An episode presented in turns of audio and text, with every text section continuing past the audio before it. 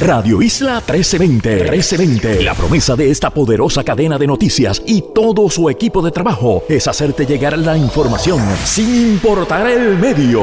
WSKN 1320 San Juan, WKJB 710 Mayagüez, WDET 1490 Ponce, WLEY 1080 Calle, WKFE 1550 Yauco, WABA 850 Guadilla, WMSW 1120 Atillo, WALO 1240 Humacao, WL RP 1460 San Sebastián y en el 93.5 FM Mayagüez. Busca el video en vivo de nuestra transmisión 24/7 en la página de radioisla.tv y en la aplicación Radio Isla móvil. Descarga la hora. Somos Radio Isla 1320, el sentir de Puerto Rico. Media Power Group, Radio Isla 1320 y Radio Isla Network no se solidariza con las expresiones vertidas en este programa. Sus años de experiencia en política internacional y abogacía forman un balance de calibre mundial que les da licencia para analizar los asuntos principales de nuestra nación y el mundo. El abogado Armando Valdés y la abogada María de Lourdes Guzmán están en Radio Isla 1320. Esto es Sobre la Mesa. Muy buenos días a todos. Estamos aquí en Sobre la Mesa. Les habla Ramón Luis Nieves en sustitución del amigo Armando Valdés. Eh, más adelante, como saben, pues eh, como, es de costumbre, se unirá a nosotros la compañera abogada María Lourdes Guzmán para discutir eh, los temas del día. por el momento estoy aquí, estoy bien contento de estar aquí en, Radio Isla, como siempre, comentando los temas del día o de la semana cuando, cuando me toque. Así que este, realmente pues es siempre un privilegio.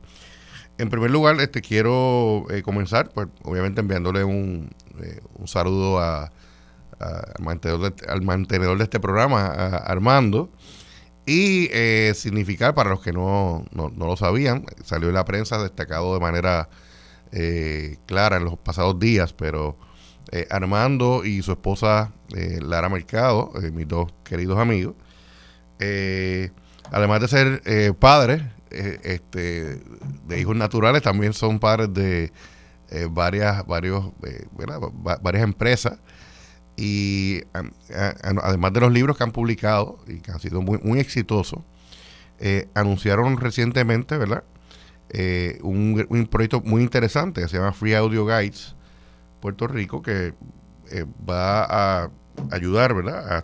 A, a, promover el, el turismo y lo felicito un montón. Vi la noticia y pues eh, pensé que pues, como primer tema eh, quise pues eh, destacarlo y felicitarlos por este nuevo emprendimiento de Armando y de Lara. Así que muchas felicidades en esto. Yo sé que va a ser bien exitoso y de mucho impacto.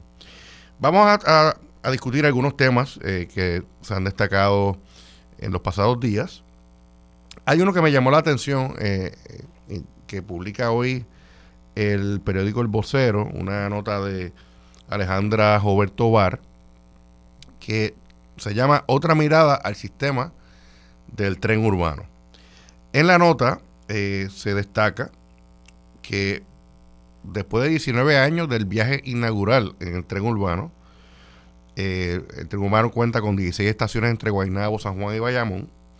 Eh, sin embargo, y esto es un dato importante, originalmente el tren urbano constaba de cinco fases. O sea que se iba a ir construyendo en cinco fases, pero según esta nota que sale hoy en el vocero, apenas se construyó una de esas fases, que es la que conocemos hoy. O sea que las otras cuatro fases no se lograron.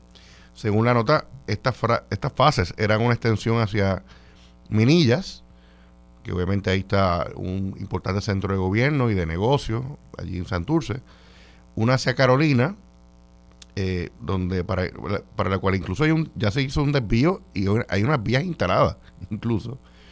Una hacia el aeropuerto Luis Muñoz Marín en Isla Verde, que debería ser obvio para un sistema de transportación masiva como pretendía ser y como, como debe ser el, tren urbano.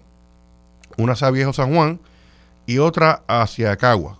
sobre la de Cagua, eh, sabemos que eh, había siempre ese plan pues en el camino pues alteraron un poco los planes en cuanto y se construyó esta nueva extensión que vemos en el expreso, pero no es el no era la meta que se quería lograr de lograr construir una extensión del tren urbano hacia Caguas.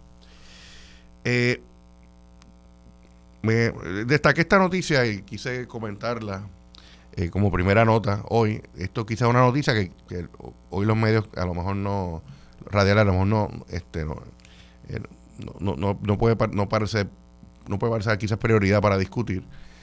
Eh, pero yo creo que sí. Este tema del tren urbano, a mí realmente son de los temas que tú no los piensas y uno dice contra. Esto es una oportunidad perdida que tuvimos como país eh, Puerto Rico realmente, pues, dada que no, desde la, década tal vez de los años 50 del siglo pasado, eh, no solamente eh, estuvimos, Este, nos hicimos más dependientes del automóvil individual para como medio de transportación, sino que diseñamos toda la infraestructura física de, nuestra, de nuestros pueblos, nuestras ciudades, para atender las necesidades del, ¿verdad? Y, el hecho que tenemos vehículos individuales para transportarnos. El tema de la transportación pública en Puerto Rico ha sido una tragedia por décadas. Eh, y ciertamente el tren urbano se planteaba originalmente como una gran idea de política pública que podía impactar eh, positivamente a los ciudadanos, particularmente los que están en el área metro y alguna gente dice, bueno, pero yo no vivo en el área metro, ¿qué me importa a mí el tren urbano? Eh, bueno, sí, importa porque mucha gente eh, que vive fuera del área metro trabaja aquí en el área metro o estudia aquí en el área metro. Así que el tren urbano eh, pudo haber sido una clave importante. Y no el tren urbano nada más, el tren urbano y los medios de transportación que estuvieran conectados, enlazados al tren urbano, sistemas de, de pequeñas guaguas y otros. Y honestamente, pues no ocurrió. El tren urbano, pues se quedó en esa primera fase. Se rechazaron eh, o no se lograron construir eh, las, fases adicionales. Eh, por encima de que esto fue un proyecto de infraestructura hasta su momento de los más caros en Estados Unidos. Fue una cosa bien, o sea, una inversión bien, bien dramática la que se hizo por el gobierno federal para lograr el tren urbano y lamentablemente, por lo menos de lo que yo, por lo menos mi experiencia personal, y cada vez que uno pasa por las estaciones del tren, uno ve eh, muy poco flujo de, pasajeros. Eh, yo tuve un periodo eh, de mi vida donde trabajaba en un bufete de abogados y ese bufete tenía muchos litigios en los tribunales de San Juan y Guayamón. Y honestamente sí, a mí me funcionó de la misma maravilla, porque realmente me montaba en el tren. A veces tenía una vista en San Juan y otra en Bayamón, eh, y el trayecto era extraordinario. De hecho, estos trenes son muy cómodos, son muy, buenos. Uno se sienta allí, se evita el tema de los tapones. tú puedes sentarte en el tren urbano escuchar música o leer de tu trabajo o, de, lo que, de lo que tú quieras, ¿no? Y pues llegas a tu destino bien. Pero obviamente como no tenemos un buen sistema de enlace tampoco, de que, o sea, si yo tengo que, coger mi carro y guiar hacia, el estacionamiento de una estación del tren urbano, digo, los escasos estacionamientos que hay en estas estaciones usualmente, para entonces tomar el tren, eh, pues mira, mejor sigo con mi carro y sigo para adelante. Y, esa es la decisión que mucha gente toma.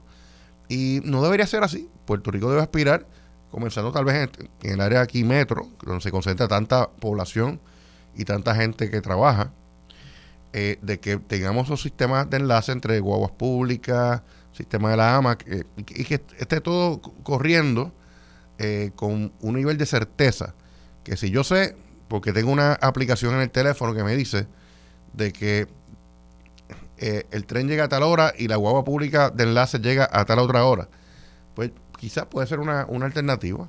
Obviamente lograr estas extensiones, que son proyectos de tal vez miles de millones de dólares, eh, pues, y de muchos años que, tomaría eh, construirla, eh, puedan ser una alternativa, pero obviamente pasarían años. Aparentemente, según el director de, la Autoridad de Transporte Integrado, ATI, bajo la cual está el tren urbano, hay unos planes que se van a, estar anunciando próximamente eh, y aparentemente para enero del 2024, eh, no es casualidad que sea el año electoral, pero bueno, eh, para enero del 2024, de, ATI va a estar más clara en cuanto en cuáles van a ser las extensiones a las rutas actuales del tren urbano que se van a estar explorando.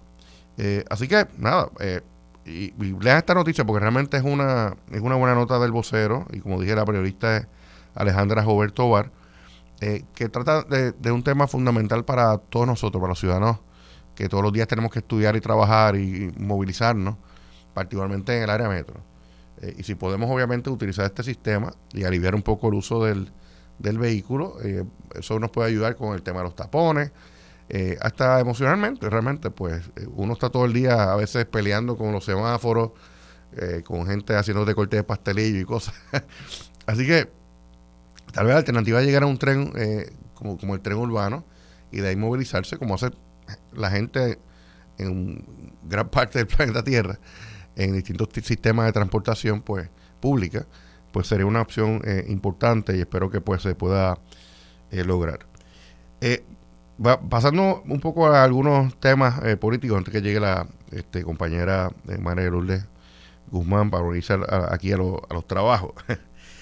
Eh, la semana pasada, pues, el nuevo día, pues desplegó toda una serie de, resultados de su encuesta. Y sabemos que la encuesta del nuevo día, pues, es un evento político.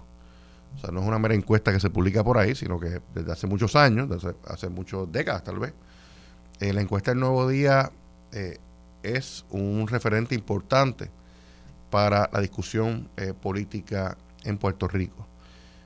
No siempre atina, o sea, y a veces pues presenta unos resultados y hace unos, unos juntes ahí de candidatos que miden, que a veces uno se cuestiona, pero ¿por qué hacen esto? ¿no? pero sigue siendo un referente igual. En la, en, la, pasada semana, por ejemplo, eh, la encuesta del Nuevo Día, eh, hablando por ejemplo del Partido Popular, menciona de que ciertos candidatos, o sea, el apoyo que tienen ciertos candidatos ante la posibilidad de que aspiren a la gobernación. Pero entre esos candidatos, por ejemplo, eh, pone, y de hecho, y salió primero con creo que un 28%, a el, el exalcalde de Isabela y ex candidato a la gobernación, Charlie Delgado, cuando Charlie Delgado ha expresado, pública, no ha expresado públicamente su interés de aspirar al 2024 a la gobernación. Entiendo que ha, hecho expresiones o se especula que a lo mejor aspira un puesto al Senado por acumulación, eh, pero realmente pues no ha sido los candidatos que de los cuales se ha hablado. Con todo eso, el nuevo día lo incluye eh, y eso obviamente eh, altera mucho los resultados. después de todo, un ex candidato a la gobernación que hace dos años acaba de, estar en una papeleta como candidato principal del partido y obviamente pues su entrada a ese tipo de encuestas, pues altera la fórmula. Eh, no quiere decir que no tenga el apoyo que dice el, periódico eh, dentro de la base del Partido Popular, pero obviamente eh, altera esos resultados. Por otra parte, esa encuesta excluyó a candidatos que sí han intimado que pudieran estar interesados en una candidatura a la gobernación, como el representante de Jesús Manuel Ortiz y el alcalde de Villalba, Javier Hernández. Eh, y la encuesta pues no los nombra. Así que pues, eh, incluso dentro del periodo que se que midió una encuesta, que creo que fue finales de enero y los primeros días de febrero, eh, ya se sabía de que pues tanto el alcalde de Villalba como el representante Jesús Manuel Ortiz eran de los interesados también, o tienen algún tipo de interés, de además de ocupar la, la presidencia del partido de Popular, podrían aspirar a la, gobernación. Así que era válido que los incluyeran ellos dos incluyeron sí a la alcaldesa de Morovi, Carmen Maldonado, y a Juan Zaragoza, que sí han expresado eh, su interés, y obviamente a José Luis Dalmao. Eh, esto, yo recuerdo que, si mi memoria no me falla, eh, hubo en el 2019 esta misma encuesta, no para este año, como tal, pero fue como más o menos para septiembre, por ahí, del 2019. Y no sé si fue en esa encuesta o en una anterior que, que tiró el periódico, que también incluyeron, por ejemplo, en este caso a David Bernier, que era eh, fue candidato obviamente, como sabemos, eh, por el Partido Popular en el 2016, pero había expresado que no, le interesaba regresar a aspirar a un puesto público entonces. sin embargo, el periódico lo incluye como quiera y obviamente pues salió muy favorecido. Así que estos resultados pues no realmente no son muy confiables en la parte del Partido Popular para uno intimar eh, quienes tienen unos apoyos. Si hay, obviamente, evidentemente hay un apoyo para José Luis Dalmau, hay un apoyo para el senador Juan Zaragoza, eh, que se levantó con un 19%, que dentro de este eh, escenario de distintos candidatos, pues es un porcito respetable. Ahora bien, una de las sorpresas para algunos fue, o, quizás de las noticias de mayor impacto en cuanto a estas encuestas, fue el apoyo que eh, recibió la comisionada residente Jennifer González sobre el gobernador Pedro Pierluisi, que básicamente pues estamos hablando de unos, eh, una distancia eh, en los números de la encuesta a nivel de, de, pela, si fuera una si, si fuera en realidad esos números en una potencial primaria en el PNP. A mí me parece de que este resultado hay que ponerlo en contexto de, lo que ha estado ocurriendo en el seno del PNP eh, en los pasados meses. Eh, quizás para algunos puede parecer una locura que se rete a un gobernador incumbente por un miembro de su propio partido en una primaria. El, gobernador después de todo tiene unos recursos tremendos eh, y, puede tratar de reclamar, obviamente, pues la realización de unas obras y unas cosas. claro, también si, si no, no puedes realmente este, alzarte con estos reclamos y sobre las obras que, que, ha, realizado, pues te abres un flanco de vulnerabilidad. Pero obviamente eh, un gobernador en funciones es bien difícil retarlo. Eh, sí ocurrió en el caso de Wanda Vázquez, eh, con Pedro Pelice precisamente, que Pedro Pelice obviamente prevalece en esa primaria. Pero eh, Wanda Vázquez no la eligió nadie. O sea, ella pues entró para ocupar el espacio dejado por Ricardo Rosselló cuando renunció.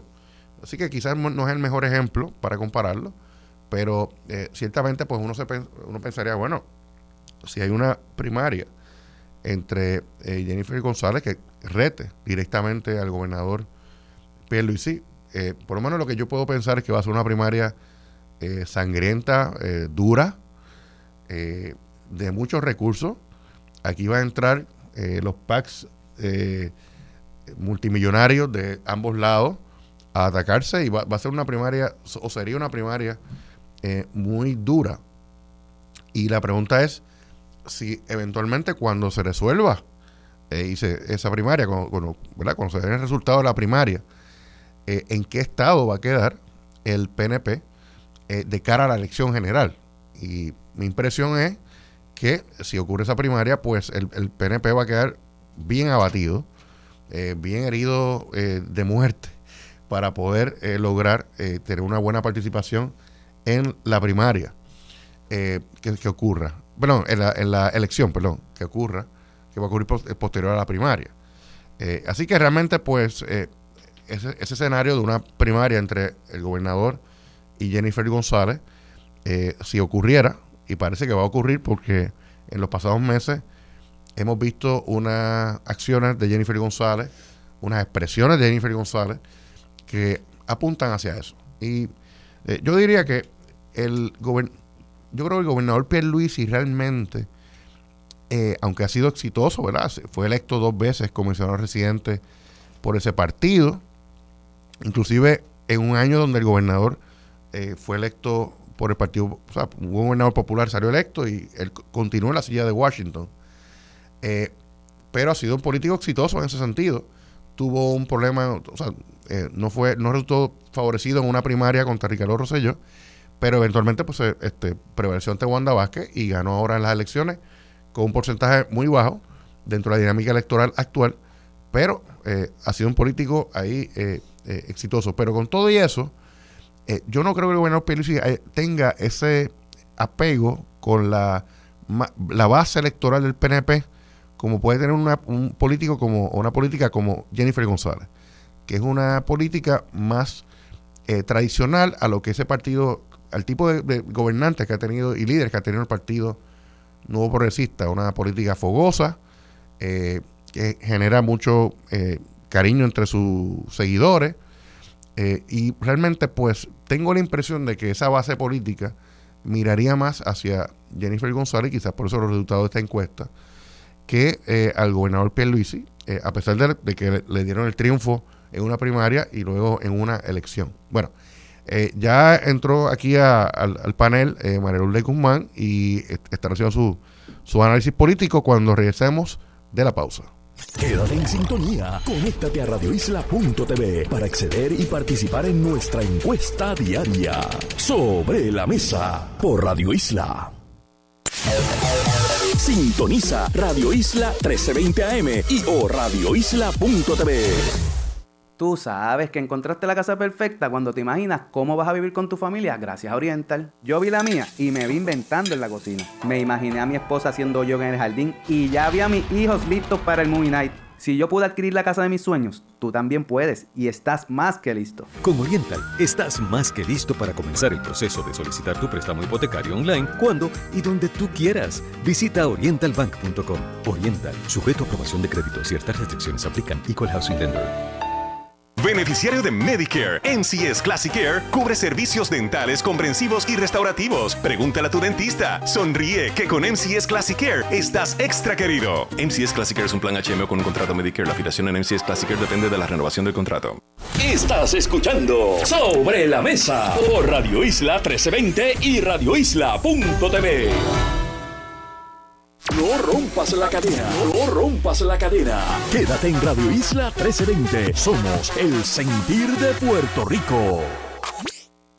Cubriendo Puerto Rico de punta a punta. A las 12 del mediodía, el país entra en tiempo igual con Luis Pinchi e Ismael Torres. De lunes a viernes a las 12, solo en Radio Isla 1320. Así continuó Palante con Aela por Radio Isla 1320. Marca el 787-641-4022. Habla Erika Díaz de Toalta. Jorge Rivera de San Juan. Con la señora Luz Pérez de Hormiguero. Pedro Rodríguez Martínez de Mayagüez. Dircia Torres de Río Grande. ¿Qué se saca? Ah, María, con la falta que me está haciendo. Jueves 12 de la tarde, sábados 12 del mediodía por Radio Isla 1320. Aela, la fuerza que mueve a Puerto Rico. Mi servicio a tiempo parcial en el Ejército de la Guardia Nacional hace posible que esté presente para la comunidad a la que llamo hogar. Mi servicio en el Ejército de la Guardia Nacional me permite salvaguardar de cualquier amenaza que afecte mi comunidad, nuestro país y a quienes más me importan. Visita nationalguard.com para saber cómo puedes vivir, trabajar y servir a tiempo parcial en tu comunidad. Patrocinado por la Guardia Nacional del Ejército de Estados Unidos en Puerto Rico. Transmitido por la Asociación de Emisoras de Radio de Puerto Rico y esta estación. Síganos en Facebook. Facebook Radio Isla TV. Los asuntos de toda una nación están sobre la mesa. Seguimos con el análisis y discusión en Radio Isla 1320. Esto es Sobre la Mesa. Regresamos a Sobre la Mesa por Radio Isla 1320. Le habla Ramón Luis Nieves en, sustitución eh, del amigo Armando Valdés.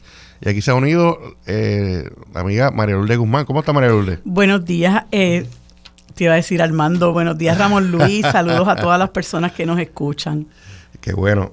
Eh, María Lourdes, estaba, antes de la pausa estaba hablando un poco de la situación del PNP y, lo que un poco refleja la, reflejó la encuesta del Nuevo Día eh, sobre el apoyo masivo que aparenta tener Jennifer González versus el gobernador. Eh, te quería comentar, y, quería someterte esto para que tu, para tus comentarios, que precisamente el nuevo día hoy, en una nota de José Delgado, eh, sobre eh, Jennifer González, eh, me parece bien interesante porque esto es un ángulo que quizás no se ha discutido mucho con respecto a la figura de Jennifer González como líder del Partido Republicano de Estados Unidos, pero esto puede ser un ángulo de, ataque a su, a su candidatura. Y la nota se llama, eh, se titula Cautela al hablar sobre George Santos. Y aparece ahí Jennifer González junto a este señor que se llama George Santos. Y eh, Manuel, yo desde que salió el tema de George Santos, eh, estoy fascinado con eso. Estoy obsesionado con el tema porque es que esto, estoy loco por ver la película de Netflix, por cierto, cuando salga. Para los que no sepan lo que estoy hablando, George Santos es un eh, congresista recién electo este año pasado eh, por un distrito en Nueva York. Y resulta que eh, desde que salió electo, eh, sin juramentar, desde que salió electo en, en noviembre hasta el momento, ha habido serios cuestionamientos sobre su persona. Este tipo ha mentido sobre todo. Sobre todo. Sobre todo. Sobre todo. Dijo, por ejemplo, que eh, su familia eran judíos que habían sobre- sobrevivido el holocausto. Mentira. Eh, Sus estudios académicos son falsos también. falso. Eh, dijo que tenía de- entre sus clientes en fondos de inversión a Goldman Sachs, a estos bancos y estas entidades. Mentira también. O sea, Sí. eh, ha construido todo una, ¿verdad? O sea, esto es un, una persona, un persona, esto es un tipo fraudulento Sí. que está en el Congreso. y de entrada eh, ha sido un gran problema para el- la nueva mayoría republicana en el, en el Congreso. Ya hay unas querellas éticas contra él. Bueno, pero eh, Jennifer González eh, tiene sus fotos con él, eh, lo endosó en su candidatura. Y tanto ella como algunos de los delegados por la estadidad que están allí eh, con el dinero que tú y yo pagamos en contribución y los que nos escuchan, Así es. están haciendo papelones allí en Washington, no hacen nada importante. Pero para colmo de males, más allá del caso Jennifer, alguno de estos candidatos ha hecho unas campañas para, uno, para una gente bien chula, María Lourdes. Una gente buena. Mira, eh, Soraya Buxó, por ejemplo, la, la- la licenciada Soraya Buxó, hizo campaña por, por Herschel, Herschel Walker, Walker, ajá. que, se, se ha comentado este tema, que es un, un personaje eh, terrible, que fue Sí. candidato al Senado allá en Estados Unidos. Y tiene un historial terrible. Es un tipo que, siendo supuestamente conservador, antiaborto y qué sé yo, le pagó abortos a varias de sus parejas, ¿no? A pesar de ser un ferviente creyente en que no la mujer no debe abortar. Hizo entre, ese, y ese es uno de sus problemas. El Soraya Buxó hizo campaña por un tipo que se llama John Gibbs. John Gibbs era uno de estos tipos que son, eran lo que se llaman los election deniers, que son la gente eh, del Partido Republicano que eh, al día de hoy desconocen los resultados de la elección del 2020 de que Biden salió electo y que fueron un poco el caldo de cultivo que llevó a la insurrección del 6 de enero. Eh, o sea, eh, este problema de con quién tú te juntas, eh, de que, Dime con quién anda y te diré sí, quién eres. sí. Eh, puede eventualmente ser un ángulo que le afecta a Jennifer eh, González, porque aquí en Puerto Rico eso de republicanos y demócratas a la gente no le importa. Y la gente, mucha gente en su mayoría, no entiende esa, la sutileza porque aquí no nos movemos por eso políticamente, salvo unos grupos pequeños. Pero es un problema. Cuando tú eh, estás eh, endosando o apoyando candidatos racistas, candidatos que no creen en la democracia, que con sus acciones, con sus palabras eh, y con sus mentiras apoyaron lo que iba a ser una insurrección eh, allí el, el 6 de enero del 2021, eh, que tienen posturas contrarias a los derechos de las mujeres, de las personas LGBT, de distintos sectores de nuestra población, contra los pobres, contra los hispanos. Tú no puedes entonces virarte acá a Puerto Rico y decir que tú no crees en nada de esas cosas, que pues esas son cosas que se discuten allá. No, no. Tú no puedes ser republicano allá para unas cosas y no ser republicano aquí para otras. Eh, y esto, esta noticia de George Santos me llamó la atención por eso, eh, María Lourdes, porque puede ser un ángulo que se abra eh, para que se cuestione el apoyo de Jennifer González a un partido que se ha convertido en un partido de locos, eh, racistas, eh, que, ¿verdad? Que, que desconoce incluso lo más básico que tienen los americanos, que es el- Sí. su respeto a la institución de las elecciones. Sí, y tienes toda la razón. Ella, la gente no puede, eh, la gente no puede, como tú bien dices, deslindar una cosa de la otra. O sea, esas posturas que ella ha asumido a lo largo de su carrera, que son unas posturas de apoyar a la gente de extrema derecha, como eh, Donald Trump, a quien apoyó eh, fervientemente durante todo su cuatrienio. Ya tú sabes lo orgullosa que se sentía de estar en el Air Force One y, retratarse con él. Eh, incluso eh, no fue hasta que ocurrió, a pesar de cómo nos maltrató, a pesar de cómo nos menospreció, ella celebró cuando, cuando vino aquí, cuando nos dijo que nosotros lo habíamos sacado del presupuesto, cuando le tiró papel toalla a la gente, ya estaba allí vitoreándolo. Y, y cuando eh, el mismo individuo aguantó y su gobierno aguantó los recursos económicos que nosotros tanto necesitábamos para la reconstrucción después de, del huracán María, eh, ella siguió aplaudiendo a Donald Trump y toda su política. Eh, y no fue hasta que se formó el motín el 6 de enero, ¿verdad? Que es como quien dice, bueno, yo tengo que estar a favor del Día de las Madres, hasta que se formó el motín del, del 6 de enero, que ya no le quedó otro remedio que un poco eh, eh, eh, retroceder en esas posturas que ella tenía de, un apoyo incondicional a Donald Trump. Pues ella le ha hecho campaña a este individuo, George Santos, que como tú muy bien señalas, él ha mentido sobre todo sobre su trayectoria em, eh, académica, su trayectoria eh, profesional, sobre su origen, este, y, y mucha gente, incluyendo gente del Partido Republicano, le ha exigido la renuncia. Y yo creo que, eh, hombre, una persona que, que, miente sobre todo eso, tú sabes que es una persona deshonesta. Entonces, ¿cómo tú vas a plantear que tú no quieres categorizar nada, que tú quieres esperar a las vistas? Pero ¿y qué tú esperas que surja de esas vistas? Si ya se ha eh, eh, publicado, ya se, ha, ya se ha dicho a la saciedad que el individuo es un embustero que llegó a la posición a la que está mintiéndole a la gente. O sea, eh, no, no deberías a estas alturas decir que vas a esperar que terminen las, las vistas eh, que ha ordenado Kevin McCarthy que se lleven a, que se lleven a cabo. Y eso deja mucho que decir de la fibra moral de Jennifer González.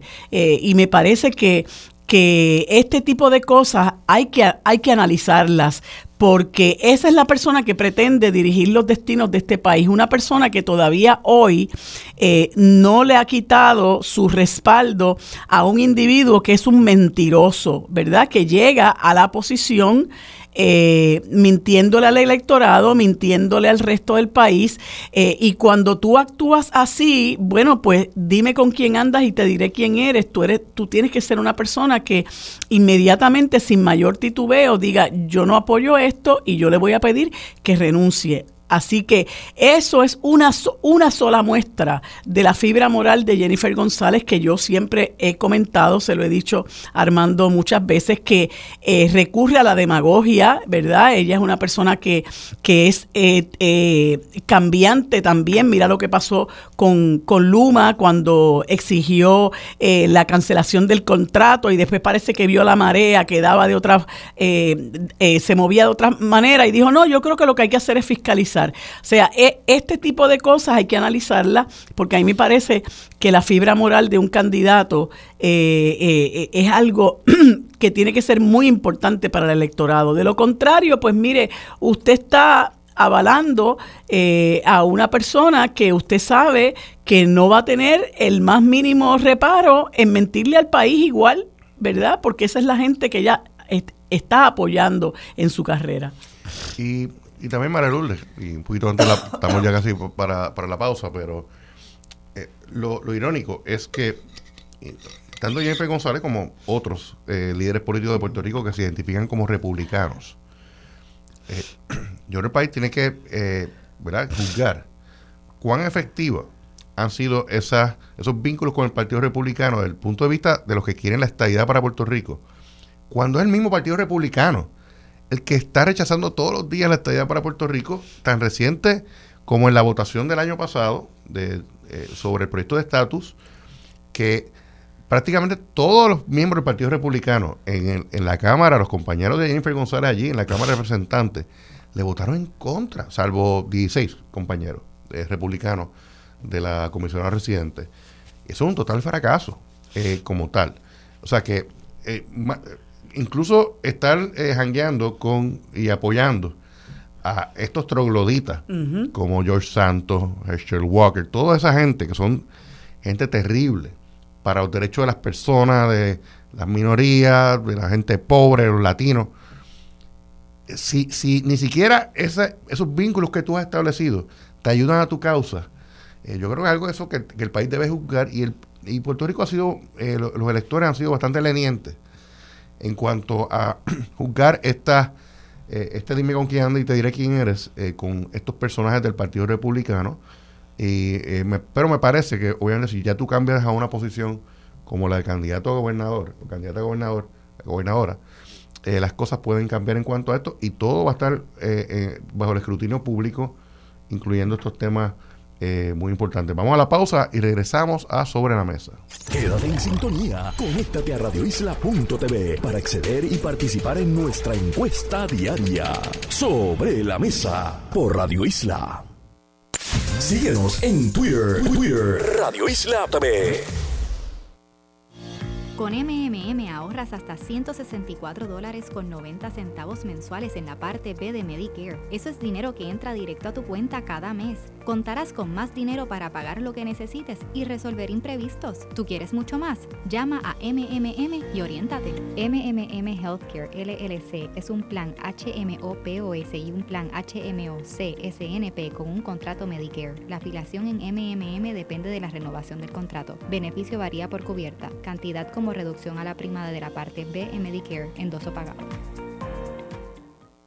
Se acerca la premiación más prestigiosa del cine. The Oscars está de vuelta y ABC Puerto Rico junto a Fairmont el San Juan Hotel te invitan a ser parte de este histórico momento el domingo 12 de marzo a las 8 de la noche. No te puedes perder las presentaciones musicales que solo verás en The Oscars y por supuesto las premiaciones de las películas que te inspiraron y te marcaron. The Oscars el domingo 12 de marzo a las 8 de la noche solo por ABC Puerto Rico.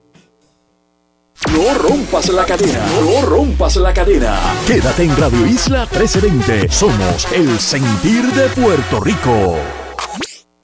Análisis, coberturas y entrevistas que van más allá de la primera plana. Conéctate y sintoniza Damari Suárez ahora con la periodista Damari Suárez de lunes a viernes a las 3 de la tarde. Solo en Radio Isla 1320. Nuestra Constitución prohíbe los registros y los allanamientos si no están autorizados por un tribunal contra los hogares, los vehículos, los objetos personales o cualquier otra propiedad o lugar en el que una persona pueda esperar razonablemente tener privacidad. Esto incluye los teléfonos celulares. Recomendamos que si tienes un teléfono de uso individual, pero la cuenta está a nombre de otra persona, te asegures de ponerle contraseña al equipo o de hacer las gestiones necesarias para impedir que alguien que no seas tú tenga acceso al teléfono y pueda usarlo. Este es un mensaje de servicio público de la Unión Independiente de Abogados de la Sociedad para Asistencia Legal y esta emisora. El Centro Unido de Detallistas se une a la familia de Radio Isla 1320 con su programa CUD Conecta. Tienes una cita todos los martes de 2 y 30 a 3 de la tarde en el programa que une a todos los emprendedores, empresarios y comerciantes. CUD Conecta. Mantente informado con noticias de interés del mundo empresarial, porque queremos estar unidos a tu negocio. Síguenos en Instagram. Instagram. Radio Isla TV. Los asuntos de toda una nación están sobre la mesa. Seguimos con el análisis y discusión en Radio Isla 1320. Esto es Sobre la Mesa. Regresamos a Sobre la Mesa por Radio Isla 1320.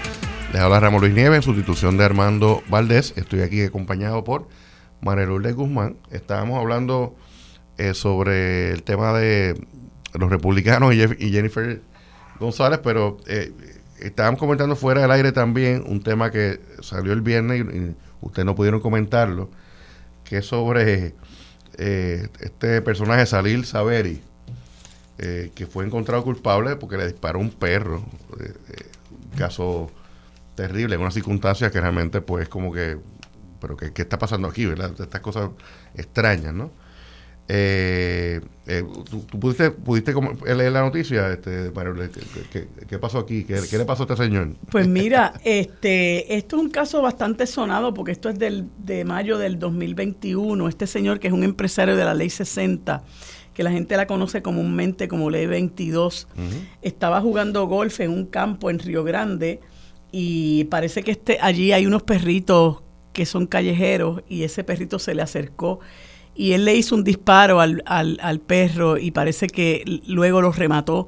Y la, la información es que él pues continuó, continuó jugando, em, pues eh, se le procesó. Yo, yo tengo que decir que, que a mí me tenía preocupada el hecho de que eh, en Puerto Rico muchos casos eh, como muchos casos criminales, ¿verdad? Y yo, yo eso no, no, lo, no lo critico porque eh, defender la libertad de una persona no es cosa sencilla, ¿verdad? Y eso conlleva eh, una serie de trámites, preparación, etcétera. Los casos por sí mismos se retrasan.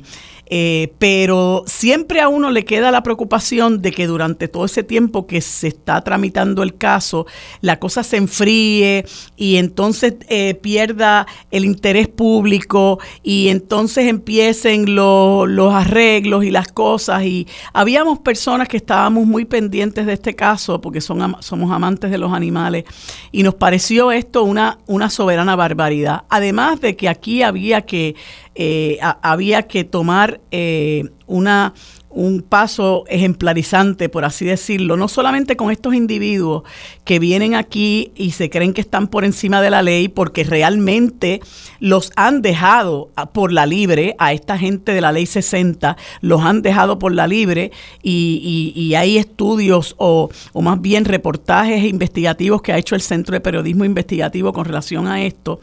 Pero fíjate, eh, yo tengo que felicitar eh, a los fiscales que se mantuvieron firmes, que mantuvieron el caso y lo llevaron hasta el final. Este señor decidió ver su caso por Tribunal de Derecho. Entiendo que tenía dos cargos por la ley de armas y un cargo por la ley 154, que es la ley que castiga el maltrato animal.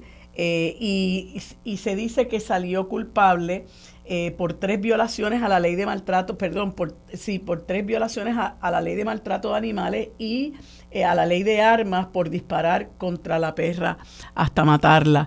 Eh, como tú sabrás también y, y, debes saber nuestra, las personas que nos escuchan, la ley de armas es una, de es una ley muy severa en Puerto Rico, yo creo que demasiado, pero... es una ley que no contempla eh, la sentencia suspendida, lo que se conoce eh, comúnmente como probatoria, por lo tanto el tribunal tenía que ingresarlo y el señor fue ingresado inmediatamente. La ley de armas, además de que también tiene unas penas eh, ¿verdad? altas, son penas que hay que imponerlas de manera consecutiva con cualquier otro delito, es decir, que no se pueden cumplir a la misma vez con ningún otro delito por el que usted salga culpable. Así que todas las penas que este señor vaya a cumplir, a cumplir son consecutivas unas con otras y uno de los fiscales a quienes escuché eh, indicó que pudiera haber una pena hasta de 18 años de cárcel y puede que la gente lo vea como algo muy severo, pero a mí me parece que es muy importante el mensaje que se le manda al país, porque esto es un país muy violento, donde hay mucho maltrato, no solamente con nuestros animales, con nuestros niños, las mujeres, los envejecientes, eh, personas por su razón por, por, por etnia, eh, por, por su orientación sexual. Eh, y nosotros tenemos que empezar a mandar un mensaje al país y particularmente con este asunto del maltrato de los animales. Yo lo, cuando lo vi me sentí muy complacida, muy satisfecha eh, y realmente pues quiero, quiero felicitar a los fiscales que trabajaron ese caso y que no cedieron, ¿verdad? y decidieron llevar este caso hasta sus últimas consecuencias. Eh, yo creo, me uno a tu felicitación al equipo de fiscalía. Eh, más allá de este caso, como tú mencionas, es, los mensajes que lleva, el que se ha procesado a este individuo, que fue, esto fue un acto de total menosprecio de este señor. Eh, oye, y tenía un arma allí en el campo de golf, que tampoco la institución no, permite tú ir a jugar golf armado. pero te habla el tipo de persona que, del que estamos hablando. Eh, yo creo también eh, que, esto puede llevar a una reflexión sobre el tema de la ley 60. Eh, han pasado los años y se han discutido varias posibles enmiendas a la ley 60, pero todavía no ha habido el paso político para lograrlo. de hecho, ahora mismo hay uno, un, proyecto del senador Zaragoza en el Senado y pues hay que revisarlo para ver qué, qué ocurre ahí, pero mira, eh, mi impresión de la ley 60, alguna gente eh, está en la postura de eliminen totalmente la ley 60, eh, la ley, lo que sea la ley 22, vamos a ponerlo así. De hecho, muchas veces en el debate se hablaba, de la ley 22, quitan la ley 22 y la ley 20. Son cosas distintas. distintas de hecho, la ley 20 ha sido bien exitosa en ayudar, por ejemplo, a comerciantes de Puerto Rico, puertorriqueños, que exportan su, su, servicio. Y ha sido bien exitosa y, y eso, pues, ha sido importante. Eh, pero la ley 22 ha sido más, más cuestionada. Ya estamos a... eh, han pasado eh, ya dos, bueno, 10 años, ya va a ser una década y un poquito más desde que se legisló la ley 22, aunque realmente se comenzó a implantar en el 2013. O sea, se legisló en el 2012 bajo Fortuño, pero eh, quedaban pocos meses para el cambio de gobierno y es en la administración de García Padilla Parte del legado nefasto de Luis Fortuño. Eh, pues, eh, pero que tampoco pues, se puede negar de que está todo con su filosofía republicana, ¿verdad? Este, de los republicanos de allá, ¿verdad? Bueno, pero la cosa es que ya, ya la ley 22 lleva 10 años en los libros y, y en operación. Y en operación hay más de 5.000, no sé el número final, más de 5.000 individuos que viven en Puerto Rico bajo los beneficios de esa ley. Yo diría, eh, la ley, esa parte de la, de la ley 60, que siempre llamamos la ley 22, eh, podría funcionar. No funciona eh, como se supone, porque yo creo que mucha gente que viene aquí ley 22 realmente aporta lo mínimo. Sí. Y la ley pide muy poco, Sí, de hecho, muy cierto. poco. De hecho, se han ido quitando eh, re- re- requerimientos este, porque... ¿Los empleos? Eh, ajá, lo de los empleos en Eran un momento cinco dado... empleos, una bobería. Sí, una bobería. tú Y creas entonces- cinco empleos, o sea, y lo quitaron. Sí, se les requería que tenían que comprar una propiedad, también ese, ese tipo de requisitos se le, se le quitó y están muy mal, muy mal fiscalizados. Este, el hecho de que eh, estén libres de impuestos sobre una serie de, de- de- ganancias que reciben, ¿no? Y el efecto nefasto que ha tenido con el acaparamiento de propiedades inmuebles para desplazar a las personas que están ahí, empezar a explotar esas propiedades, ¿verdad? Gracias al poder adquisitivo que tienen estos individuos, eh, pues ha sido muy malo para el país. Y sí, yo sé que el senador Zaragoza este, estaba promoviendo unas enmiendas a la ley. Eh, eso en atención a que la licenciada, la senadora María de Lourdes Santiago del Partido Independentista estaba promoviendo la total derogación de esa, de esa ley. Eh, y él estuvo en conversaciones con ella y aparentemente determinó que iba a promover unas enmiendas. eh, y yo conversé con él hace unos meses, no sé en qué ha parado el asunto, pero de inmediato, y tengo que decirlo, de inmediato encontró el rechazo del presidente de la Cámara, que obviamente pues quiere proteger a sus constituyentes de Dorado, este, pero, pero hay que analizarle en su justa perspectiva en, en cómo realmente eso ha redundado en beneficio para nuestro país y poner las cosas en una balanza.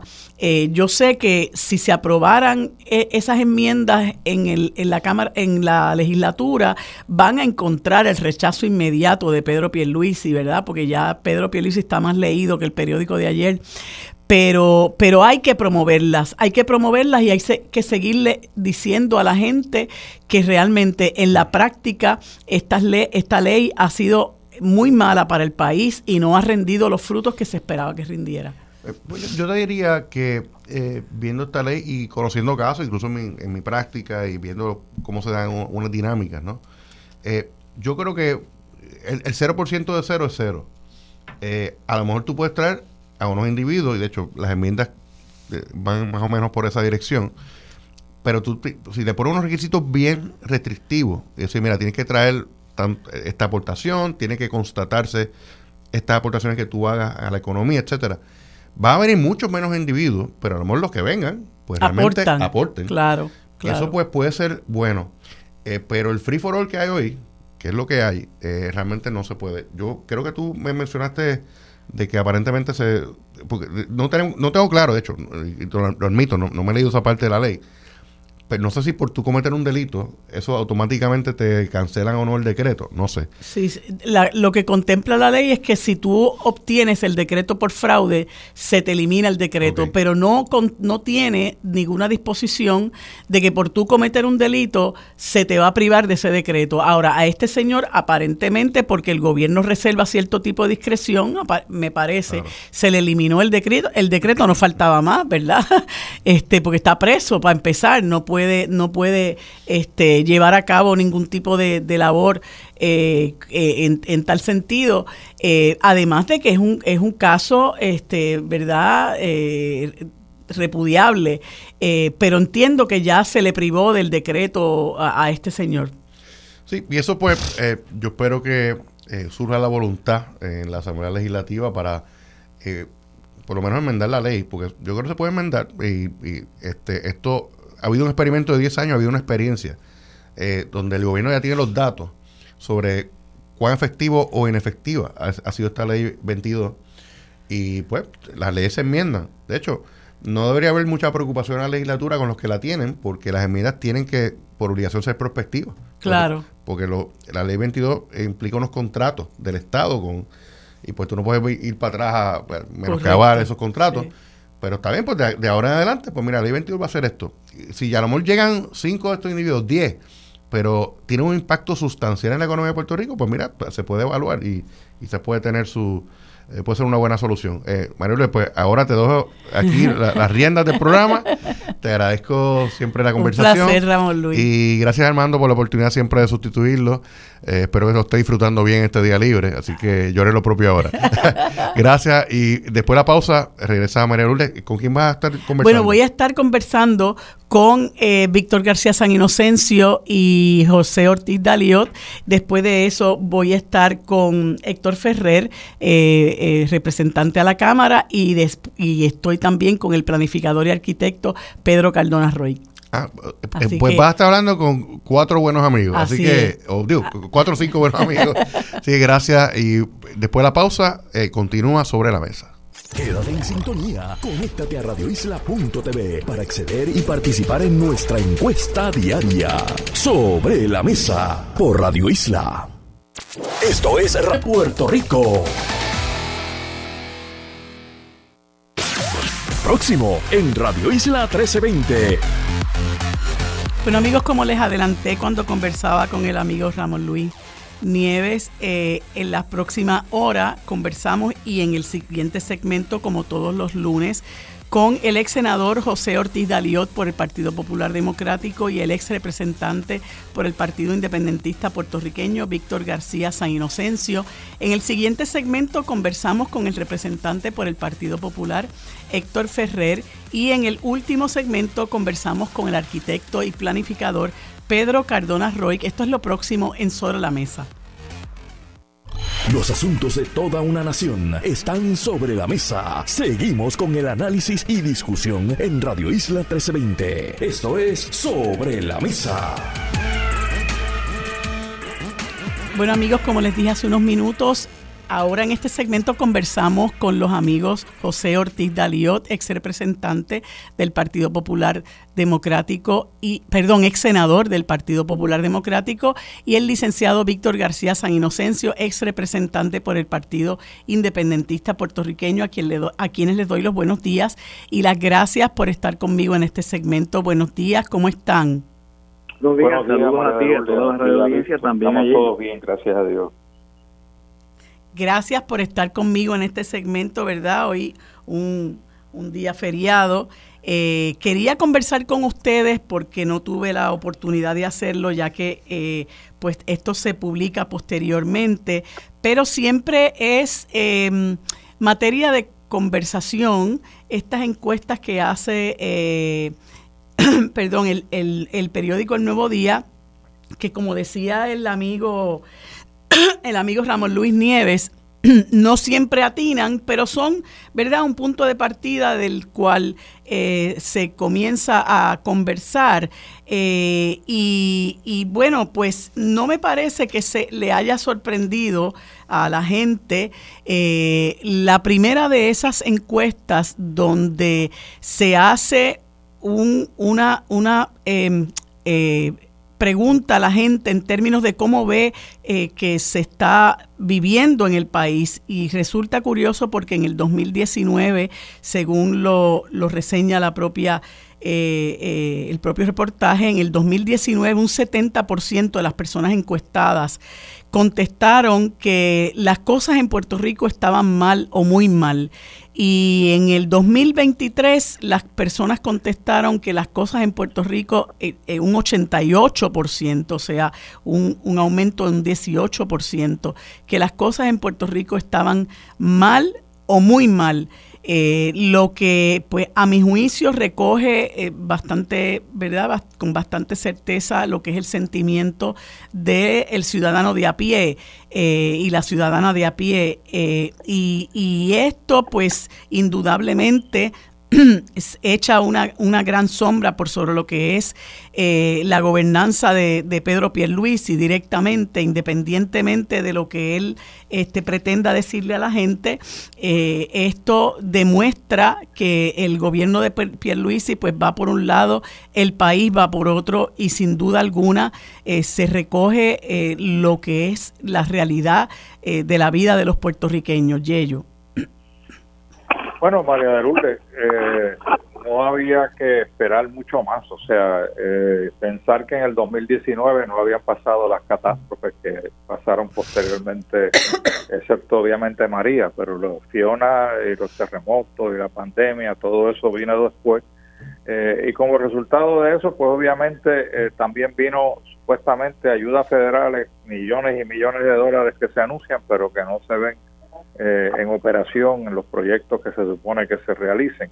Tampoco se ve esa, esa necesidad de agilizar los procesos, porque se habla mucho en la prensa, pero tú no ves la agilización de los proyectos que beneficien a toda, a toda la población puertorriqueña, no solo a uno, a un grupo, como algunos de los proyectos que se han anunciado últimamente, aunque no son de recuperación, son supuestamente de desarrollo económico, pero un desarrollo económico que solamente está en la mente de algunas personas y no de todo el pueblo de Puerto Rico, como el como el hotel que se ha propuesto mm. en el frente portuario del, viejo San Juan, que para mí eh, lo que yo he visto, las imágenes que he visto en los periódicos son, son es monstruoso, ¿no?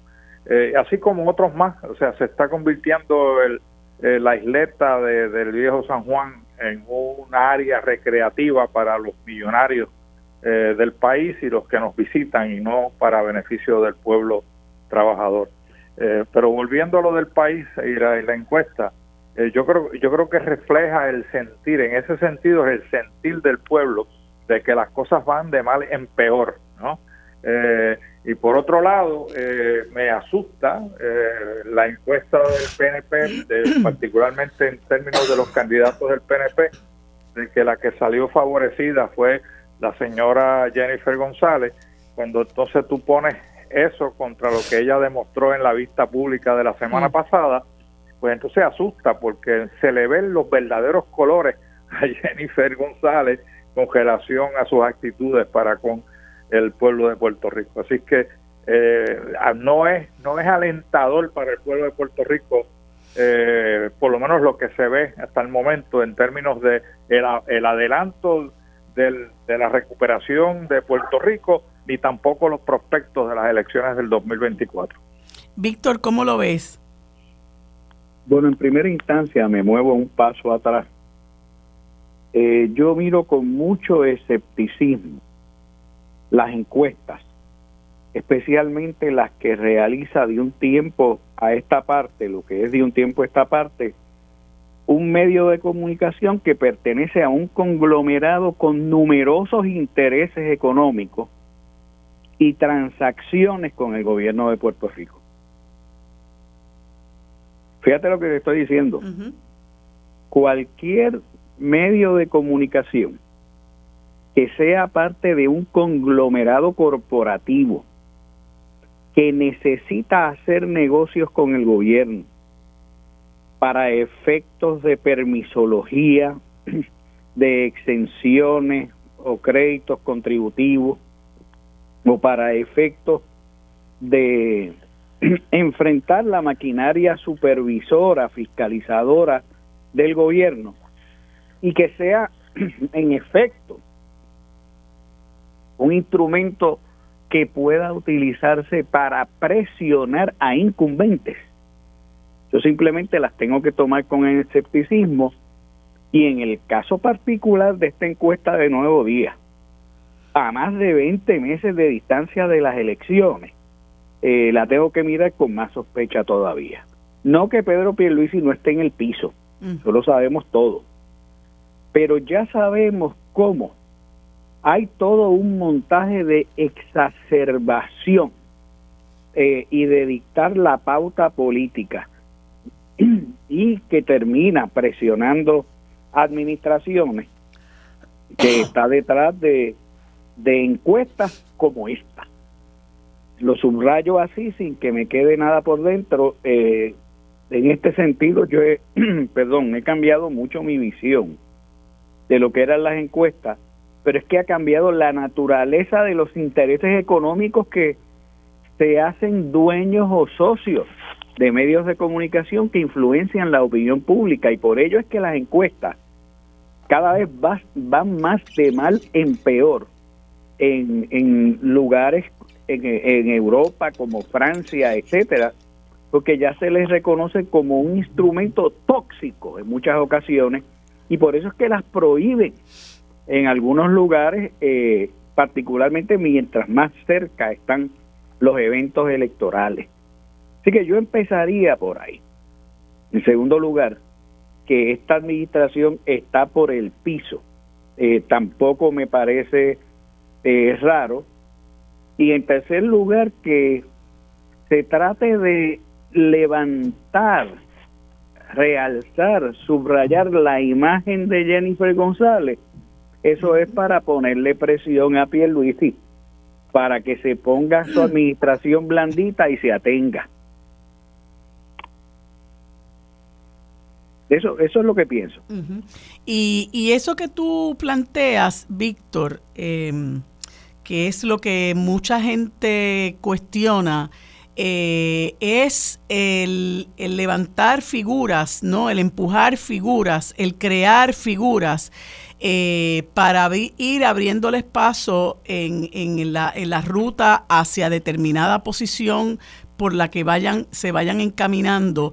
Eh, fíjate que, como tú muy bien señalas, no creo que a nadie le pueda sorprender eh, la impresión, la expresión, la opinión de la gente de que el gobierno de Pierluisi está por el piso y la figura de Pierluisi está por el piso. A mí me parece que eso no debe sorprender a nadie, eh, pero inmediatamente se, te pongo una alternativa. Aquí tienes esta alternativa y es una persona que ahora es la líder máximo y que de enfrentarse a una primaria eh, de enfrentarse una primaria eh, con Pierluisi, pues eh, le daría una zurra, ¿verdad? Por así decirlo. Y, eh, está mal hecha la encuesta también. Fíjate que ponen unos candidatos que no están de candidatos. Ponen otros candidatos, dejan fuera a otros candidatos que ya anunciaron sus candidaturas. Y además, ponen a una muestra de todo Puerto Rico a evaluar el municipio de San Juan 90% de la muestra viciada en la evaluación de San Juan. Eh, esto al margen de lo que uno piense del alcalde Romero. O sea, es una encuesta o extremadamente chapucera o extremadamente marroneada para propósitos de manipulación. Sí, yo creo que hay que, yo creo que hay que eh, seguir analizando esto porque una de las cosas que, ¿verdad? A mí me preocupa eh, es eh, el que se pretenda eh, estar levantando figuras eh, en este país. Y una de las cosas que yo comentaba fuera del aire con, con Ramón Luis es el hecho de que, fíjate cómo estas personas que están en la comisaría residente van abriéndose paso para aspirar a la candidatura a la gobernación y su trabajo en, esa posición en la comisaría residente en este país es prácticamente desconocido, es un trabajo de muy poca fiscalización. Eh, Pierluisi estuvo ocho años en la comisaría residente y yo me atrevo a decir que su trabajo fue extremadamente pobre, ¿no? Y que, y, pero como está por allá, tras el mármol de, del Capitolio o de la oficina en la que sea que esté, eh, solamente dependen de lo que es un buen relacionista público de darle una imagen a la gente aquí en Puerto Rico, pero realmente su trabajo carece de la fiscalización que el, que el país necesita para evaluar si esa persona realmente eh, ha hecho lo que le ha prometido al país que va a hacer y si en efecto tiene las cualidades para aspirar a un puesto como puede ser la gobernación de Puerto Rico. Ya vemos lo que ha ocurrido con, con Pedro Pierluisi, que yo creo que ha sido, eh, independientemente de que sea una persona que ha entregado los, los eh, eh, el gobierno a los intereses, a los grandes intereses que él representa, independientemente de que ya supiéramos que esa era su agenda, Pierluisi ha sido un gobernador más que mediocre eh, y, y, y, me parece que eso, eso lo respalda su, su pobre desempeño como comisionado residente. En el caso de Jennifer González, a mí me parece que su trabajo ha sido pobrísimo igualmente, eh, que ella tiene un muy buen relacionista público, que es lo que le he comentado a Armando varias veces, que da una imagen acá de que ella es exitosa en la comisaría residente, pero realmente eh, una de las cosas que ella le prometió al país cuando ganó allá en el 2016 es que ella iba a crear una crisis para que se le diera la estadidad a, a, Puerto Rico y la realidad es que luego de seis años eh, no creó ninguna crisis, al contrario, sus, sus propuestas para que Puerto Rico sea Estado no han recibido prácticamente ningún tipo de respaldo. Su trabajo en términos de que para el país reciba eh, fondos para esto o para aquello otro, muchas veces se le pueden atribuir incluso hasta Nidia Velázquez, como por ejemplo el asunto del Medicaid. Eh, y, y, y hay una imagen que se ha ido creando alrededor de ella precisamente porque entiendo que su labor en el Congreso ha sido muy mal fiscalizada. Yo creo que en el Congreso ella pasa sin pena ni gloria, pero aquí entonces se, le, se pretende crear toda este aura que ya un poco tiende a catapultarla para, para la candidatura a la gobernación, Yello. Bueno, Pierluisi, Pierluisi eh, su trabajo en la comisaría residente fue sumamente deficiente. Hay que recordarle al pueblo que nos escucha eh, que él fue el que logró, junto obviamente a García Padilla, la aprobación de la ley promesa, que es la que nos tiene asfixiando a, los puertorriqueños. Así que ese fue su, su, su gran logro en el Congreso de los Estados Unidos, la aprobación de la ley promesa que ahora nos ha impuesto un gobierno no electo al pueblo de Puerto Rico que se llama la Junta de Control Fiscal. Eso por un lado. Por el otro lado, la señora Jennifer González tampoco se ha destacado. Ella simplemente ha tenido la suerte, tuvo la suerte en un cuatrenio en el que acaba de pasar, de que tuvo los refuerzos de Nidia Velázquez y de Alexandria Ocasio Cortés y de Richie Torres eh, y del señor de Florida, que se me escapa el nombre ahora, eh, el señor Darren Soto eh, que la ayudaron siendo demócratas, la ayudaron obviamente a lograr que el Partido Demócrata y su caucus demócrata y su delegación demócrata en la Cámara de Representantes aprobara millones y millones de dólares para Puerto Rico, pero ella estaba en minoría y tampoco logró que los republicanos apoyaran esos esfuerzos para Puerto Rico y su y su y su promesa principal, que era obviamente lograr la estadidad para Puerto Rico, un proyecto de estadidad para Puerto Rico, tampoco lo, logró. Esa crisis que tú dices que ella va a crear, nunca la creó, ni siquiera le, le habló bajito a Trump. No, no digamos como le alzó la, bota, a la, boca, la bocota a, Héctor Ferrer en las vistas de la mm. semana pasada ni le ni un ni un ni al oído le, le, le, habló a, Trump. No se atrevía a alzarle la voz o a hablarle al señor Trump ni a los republicanos para que le ayudaran en su en su trayectoria en la Cámara de Representantes. Así que Nidia eh, se tuvo que inclusive la cuestión del estatus fue Nidia la que movió el proyecto eh, eh, y, y, y gracias a Dios logramos un proyecto eh, mucho mejor de lo que pretendía la comisionada residente, que era imponernos la estadidad eh, a la cañona.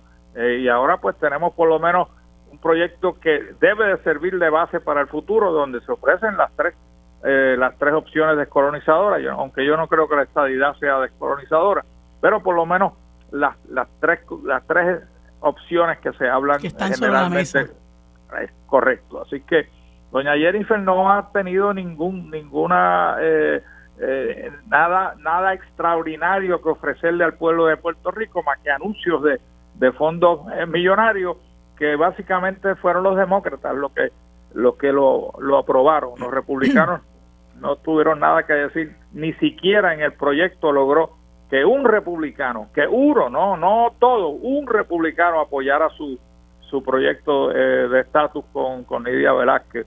Eh, y inclusive ahora que está la, los republicanos en mayoría, ni siquiera ha logrado que radiquen un proyecto eh, como ella le gustaría que se radicara en la Cámara de Representantes. Así que ha sido sumamente deficiente y lo que y lo que y lo que ella grita en Puerto Rico, en Estados Unidos se niega inclusive a hablarle al oído de los republicanos. Víctor, ¿tú quieres decir algo sobre este tema? Sí, voy a, voy a añadir algo. Yo creo que, que Jennifer González es una fabricación del nuevo día. Eh, así es. o sea, vamos a decirlo así. Eh, y en el fondo es una fabricación de un grupo de intereses económicos, eh, como lo fue Pierluisi en su momento, eh, como lo fue Fortuño en su momento. Eh, y, y, en este caso, pues, pues intereses económicos plenamente identificados, en el caso de ella, con, con un sector histórico del Partido Republicano en Puerto Rico ella lo que hace es ganar indulgencias con escapularios ajenos. Si ya no ha conseguido nada para Puerto Rico, la vez que se tiró al charco para, para buscar mil millones, ¿te acuerdas? Para, para Medicaid, eh, se, se hundió y Puerto Rico perdió mil millones de dólares.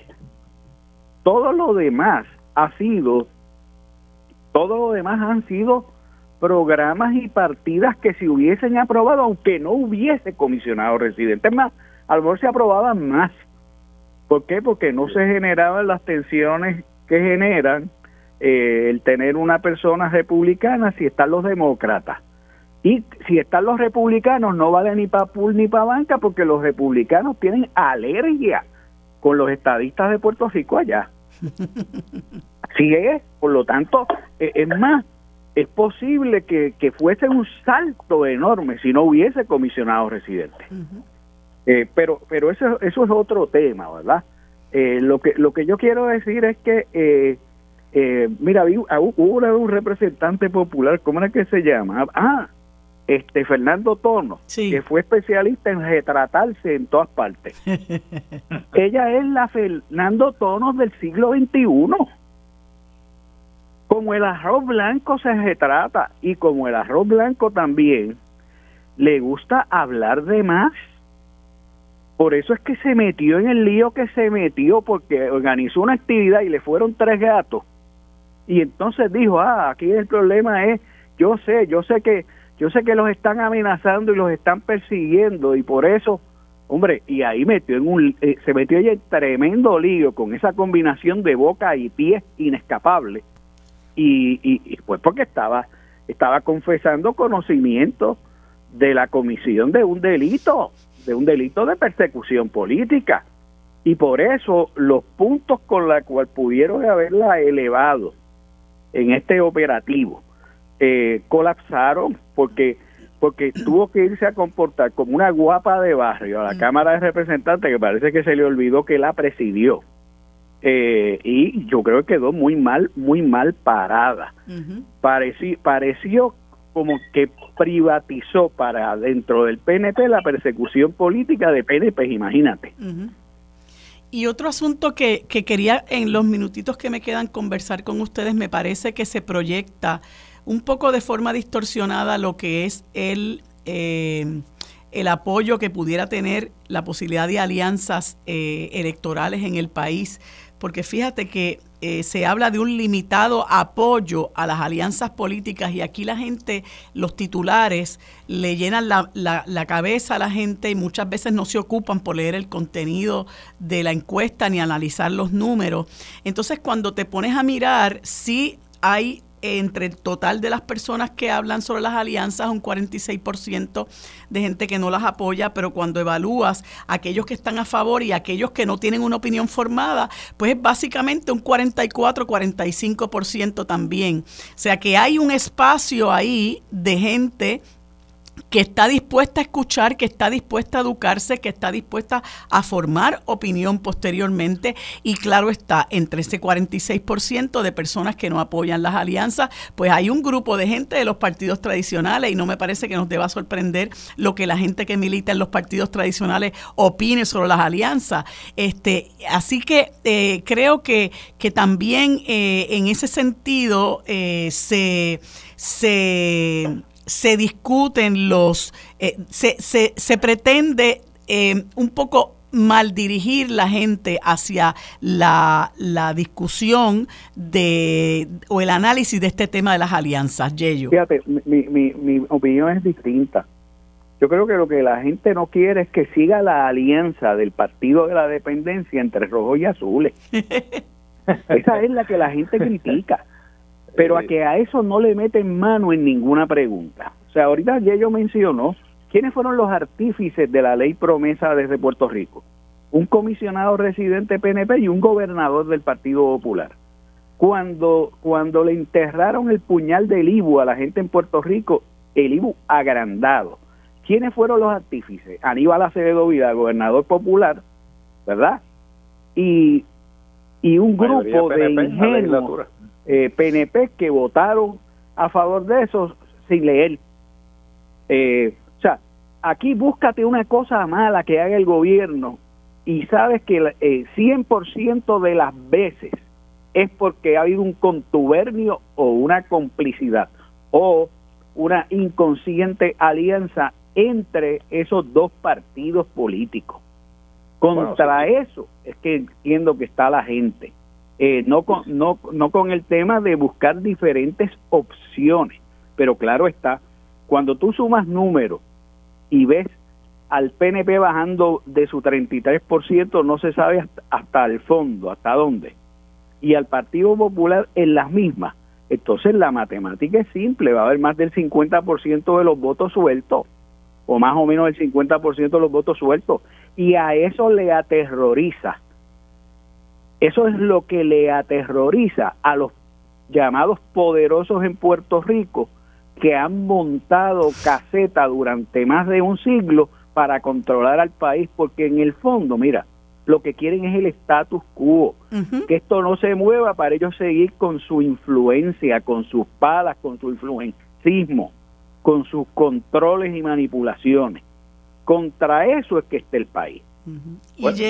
y, si tú le añades, y si tú le añades a todo lo que ha dicho Víctor el hecho de que eh, fue eh, una de las empresas principales de Puerto Rico, el, grupo eh, Rangel, el que hizo la encuesta, que también deben estar en contra de las alianzas porque los grandes intereses del país económicos están en contra de que gobierne un partido que no sea el PPD o el PNP, que son los que protegen sus grandes intereses. Así que eh, no te extrañe que la encuesta estuvo amañada porque no sabemos los detalles de las encuestas en términos de cómo se confeccionaron las, las preguntas y las contestaciones, cómo se analizaron.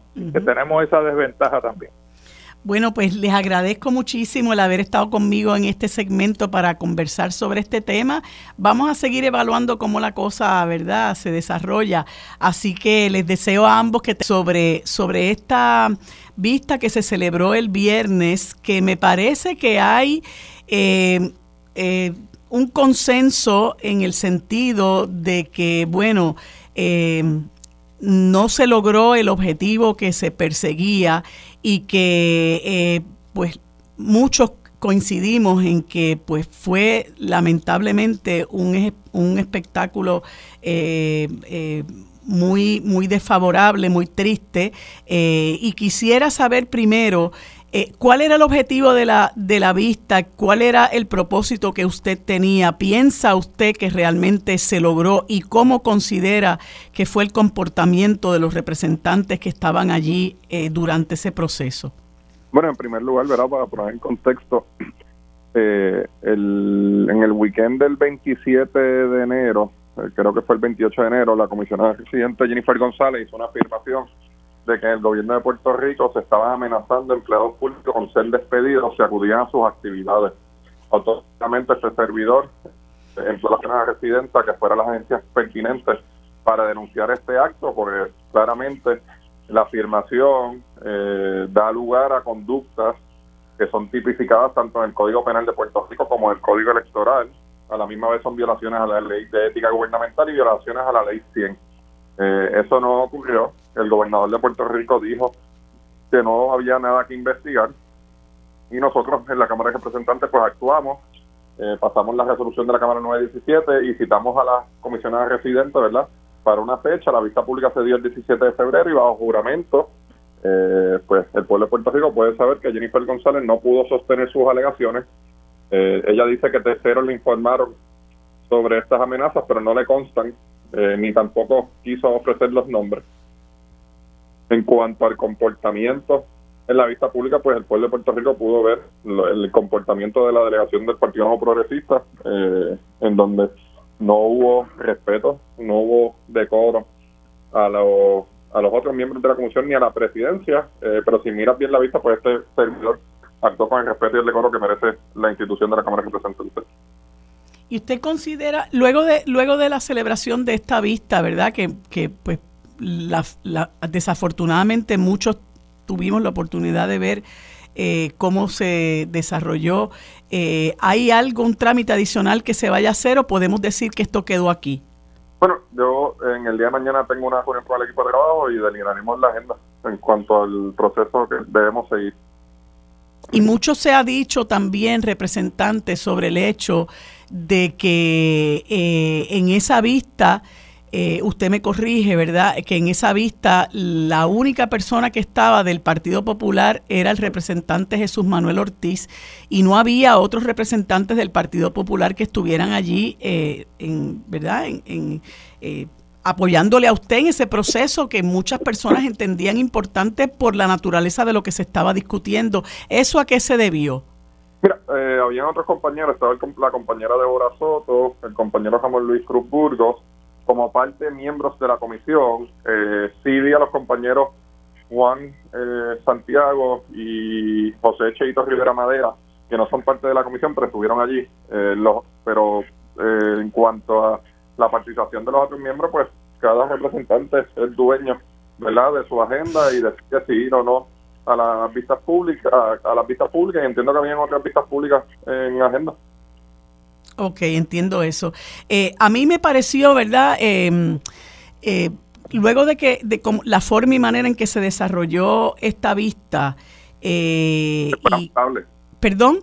Que fue muy lamentable. Sí, sí muy, lamentable. De hecho, yo, el, el, periodista Benjamín Torregotay publicó una columna eh, sobre, sobre estas vistas que la titula Un triste espectáculo, yo creo que recoge bastante bien el sentir de aquellos que que tratamos de ver las cosas de la forma más objetiva posible, pero hay una pregunta que tenemos, ¿verdad?, eh, pendiente, y es que nosotros conocemos ya eh, la trayectoria de los representantes del Partido Nuevo Progresista eh, y, previmos que algo como esto pudiera ocurrir porque los que tuvimos la oportunidad de verla, yo no la pude ver completa, pero vi bastante, eh, observamos como una eh, como una disposición a interrumpir, obstaculizar el que se llevaran a cabo los trabajos. y la pregunta es, ¿realmente valía la pena celebrar este tipo de, de de, vista, ¿no fue esto en alguna medida un espacio que se creó para darle, como decimos eh, popularmente, para darle cancha a la, a la, a la, a la comisionada residente en el medio de una encuesta que la catapulta como la potencial eh, rival de Pedro Pierluisi para una primaria por la gobernación? Bueno, voy a empezar a contestar la premisa con esa última parte. Eh, nosotros no sabíamos que el nuevo día iba a publicar la encuesta en esta semana. Eh, la vista pública se citó eh, hace ya casi dos, una semana, dos semanas atrás. Eh, en cuanto a, la, a lo otro, te tengo que decir que no. Eh, cuando uno busca la verdad y que se conozca la verdad porque el gobierno de Puerto Rico nos quiere investigar, no debe temerle eh, a lo que pueda pasar. Sinceramente, este servidor desde un principio había emplazado a la comisionada residente a que acudiera a las agencias pertinentes para denunciar este acto que ella misma firmó en una actividad. aquí estamos hablando de conductas tipificadas en el Código Penal, en el Código Electoral, en la ley de ética gubernamental y eso no podía quedar a un lado. Y, y tú, al igual que todos los que nos están escuchando, conocen el patrón de discrimen político eh, que existe en la ente gubernamental y de los municipios y que la segunda funcionaria más importante del pueblo puertorriqueño estuviera haciendo esos comentarios, esas afirmaciones, eh, se tenía que dar paso a una investigación. Nosotros desde un principio lo hicimos serio y no, no me arrepiento de hacer la vista pública. Eh, que el desenlace y el comportamiento de la delegación del la delegación del Partido Nuevo Progresista no estuvo a la altura de lo que necesita la institución de la Cámara de Representantes, pues coincido contigo. Eh, allí hubo faltas de respeto, hubo gritos, hubo interrupciones para que no se conociera la verdad, pero este servidor mantuvo la calma y trató a todo el mundo con el respeto y el decoro que merecen ellos y la comisión. Yo, yo tengo que decir, ¿verdad? Lo comentaba ayer en otro espacio donde yo estaba con una, el licenciado, el, perdón, el, el, legislador municipal Calderón Cerame y el representante Rodríguez Aguiló, que estaba en esa vista, pues les planteé que realmente yo, contrario a lo que algunos en el PNP decían, me pareció que usted trató a la, comisionada residente con, con respeto. Eh, fue muy lastimoso el papel que ella jugó y, y, lo digo porque coinciden muchas personas conmigo y aunque no, también lo diría, me parece que esa que ese, eh, esa proyección de guapa de barrio es algo que debemos dejar atrás, ¿verdad? Me parece un muy mal modelaje, un muy mal ejemplo eh, para aquellos que interesan eh, entrar en la carrera política, ¿verdad? Y, y, cuestiono si realmente eso es lo que el, lo que la base del PNP deba estar buscando en un líder. Pero yo creo que hay unas expresiones de Jennifer González que como que se han pasado un poco por alto, porque además de esas expresiones que usted dice que ella hizo en términos de que había seguidores de ella que habían sido amenazados para no ir a, una a determinada actividad, hay un video que también la coloca a ella diciendo que hay populares en los puestos de confianza en las agencias públicas, como quien dice, yo no me puedo explicar esto, ¿verdad? Que haya populares en puestos eh, en, las agencias públicas y después, eh, muy, de, manera muy, muy desafiante, le comentaba a usted que ella tenía populares en su equipo de trabajo, independentistas en su equipo de trabajo, pero no hay duda que esas expresiones que ella hizo son unas expresiones que llaman a la discriminación en contra de eh, los populares que están ocupando puestos públicos en momentos donde es tan importante que se respete y se haga valer el principio de mérito. No, estoy totalmente de acuerdo contigo. Eh, a mí no me consta si hay populares o no en puestos de confianza. Yo lo que lo que entiendo es que todo empleado público debe tratarse con la misma vara eh, y que en el gobierno de Puerto Rico no debe haber espacio para que los funcionarios públicos permitamos que, el, que existan amenazas por razón de, su ideología política. Eh, yo creo que ese es fundamental. Y en cuanto al comportamiento de Jennifer González, el que la conoce sabe que esa es la verdadera Jennifer González. Y le pregunto si usted considera que esto que ocurrió el viernes, eh, donde se comenta incluso, ¿no? El representante Héctor Ferrer no estaba preparado para la vista, se le fue de control eh, el, el, manejo de, del proceso. Si usted entiende que esto le perjudica a usted como, como representante, ¿verdad?, que se ha destacado al interior de ese partido, eh, que es una de las personas jóvenes de las que se habla, que tiene cierto potencial para, para acceder a otras posiciones. Si usted entiende que esto le puede haber perjudicado a, usted, le puede haber hecho eh, lucir mal eh, ante los ojos de algunas personas que pudieran verlo como un líder para, para continuar escalando posiciones, por así decirlo, o buscando regresar a la Cámara de, Representantes? Eso es algo que tendrá que adjudicar el pueblo de Puerto Rico. Yo por mi parte aprendí mucho eh, en esa vista pública. Eh, mantuve la calma, mantuve el respeto y el decoro que merece la institución de la Cámara de Representantes como los compañeros y los representantes. Eso no fue a su vez el comportamiento de esa delegación del Partido Nuevo Progresista era testigo contra este servidor. Eh, si hablan de fuera de control, bueno, habíamos habían 20 representantes del Partido Nuevo Progresista gritando, interrumpiendo, y uno pues trata de mantener el orden, pero eh, es, muy, muy difícil, eh, pero le tendrá, eso le tocará al pueblo adjudicarlo en su momento. Yo lo que sí te puedo decir es que a Héctor Ferrer, a este servidor, nunca le ha cogido miedo absolutamente nada, ni a los temas, y cuando hay que presentar cosas que sean de beneficio para el pueblo puertorriqueño y tengan un costo electoral, este servidor lo hace sin ningún miedo y va a tener que y toma las decisiones a, a base de lo que es mejor para el pueblo puertorriqueño y no de lo que es mejor para, para mí. Yo, yo no le temo al costo electoral, siempre me enfoco en qué es lo mejor para el pueblo puertorriqueño eh, y al final de cuentas nosotros somos servidores públicos, funcionarios electos y tenemos que ir a las urnas cada cuatro años y el pueblo pues adjudicará a favor o en contra de uno. Lo, lo más importante es que uno eh, sienta y sepa que está haciendo el trabajo. Fuera de eso, no me preocupa absolutamente nada. Bueno, representante, le doy las gracias por haber estado conmigo en este espacio eh, y le deseo, bueno, mucho éxito en su futura ejecutoria. Que pase buen día.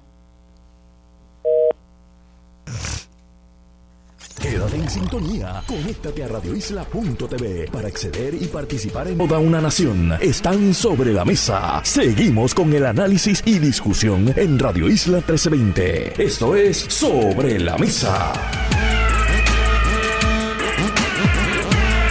Bueno amigos, en este último segmento conversamos con el amigo arquitecto y planificador Pedro Cardona Roy, a quien le damos la bienvenida, las gracias por estar con nosotros y disponible siempre que interesamos conversar con él sobre temas de importancia en el país. Buenos días, Pedro, ¿cómo estás? ¿Estás ahí, Pedro? Sí. Ah, hola. ¿Cómo estás? Muy bien, ¿y tú? Buenos días. Buenos días. Pues mira, Pedro, quería conversar contigo no solamente eh, sobre este asunto que se ha eh, comunicado al país de, del alquiler del Estado Sixto, el Estadio Sixto Escobar eh, a los dueños del hotel Normandy eh, por 30 años y lo que se pretende hacer con este estacionamiento eh, para albergar creo que 500 vehículos, unido también a la información que se da de que se piensa construir un hotel Hard Rock Café frente a la bahía de San Juan que va a tener cuatro torres dividido por piscina. Entonces uno ve esto y, un poco uno se abruma porque uno dice, este, bueno, ¿qué, ¿qué va a pasar con la isleta de San Juan? ¿Verdad? Porque no estamos hablando aquí de un espacio eh, que nosotros entendamos eh, que está eh, que, que, debe debe utilizarse para convertirlo en un en un mini Disney y, y, quise conversar contigo para ver cuál es tu opinión sobre estos nuevos desarrollos.